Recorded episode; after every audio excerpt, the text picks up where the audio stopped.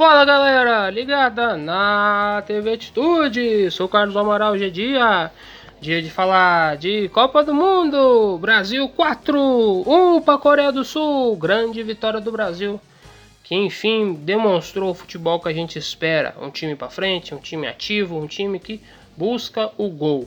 O Brasil hoje finalmente foi essa equipe, é, lógico que sentimos completamente essa falta no jogo contra Camarões, é uma equipe que jogou completamente desentrosada, mas hoje sim, os titulares de volta e logicamente o nosso camisa 10 Neymar. O Brasil venceu com autoridade a Coreia do Sul e demonstrou nessas oitavas de final talvez o jogo mais fácil de todos. O Brasil fez com que o jogo ficasse fácil. Aos 6 minutos, Rafinha cruza rasteiro, a bola passa por toda a área, Vinícius Júnior domina e bate para o gol 1 a 0 para o Brasil. Aos 10 minutos, pênalti para o Brasil, pênalti claro, pênalti em Richarlison, Neymar bateu e fez. Aos 16 minutos, começaram as grandes defesas do Alisson, que fez aí pelo menos quatro grandes defesas. Duas no primeiro tempo com, contra o atleta Chan e no segundo tempo duas contra o nome principal da Coreia do Sul, o Son. Mas aí acabou que no segundo tempo o Alisson tomou um gol do Pike.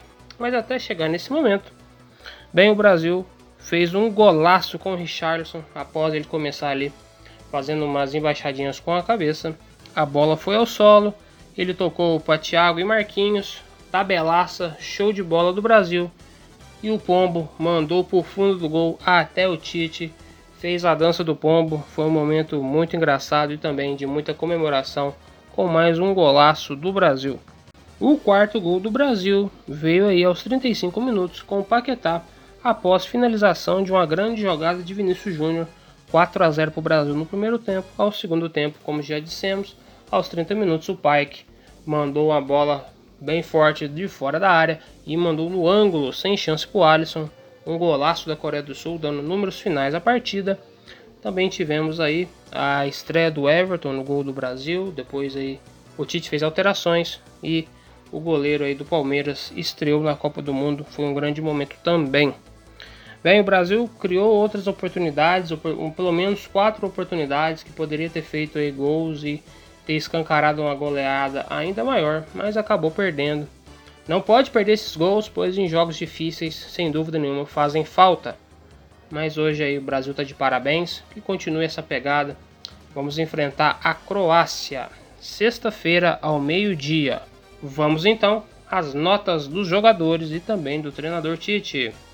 Alisson 8, Everton 7, Militão 6, Daniel Alves 6, Thiago Silva 7, Marquinhos 7, Danilo 6, Bremer 6, Casemiro 6, Paquetá 6, Neymar 9, Rodrigo 6, Rafinha 5, Vinícius Júnior 8, Martinelli 6, Charlson 8, Tite nota 9, principalmente aí depois da comemoração do pombo, momento marcante da partida de hoje e outro grande momento também da partida já veio após o apito final na qual os jogadores mostraram ali um, uma imagem do Pelé então, mais do que nunca, a TV Atitude também manda todas as energias positivas ao rei do futebol para que ele possa vencer mais essa luta e poder ficar aí 100%. Então, Pelé, tudo de melhor na sua caminhada, que você fique bem.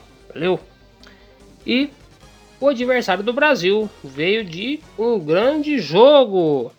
Japão contra a Croácia 1 a 1 no tempo normal e na prorrogação, e nos pênaltis a Croácia ganhou por 3 a 1. Aos 2 minutos, Tariguchi quase marcou para o Japão de cabeça. Aos 11 minutos, nova chegada do Japão, mas os atacantes não alcançaram a bola. Aos 40 minutos, o Japão cria boas jogadas, mas não finaliza bem. Aos 43 minutos, Maeda aproveita a confusão após escanteio e marca 1 a 0 Japão. Aos 10 minutos do segundo tempo veio o empate, Perisic cabeceou sem chance para o goleiro.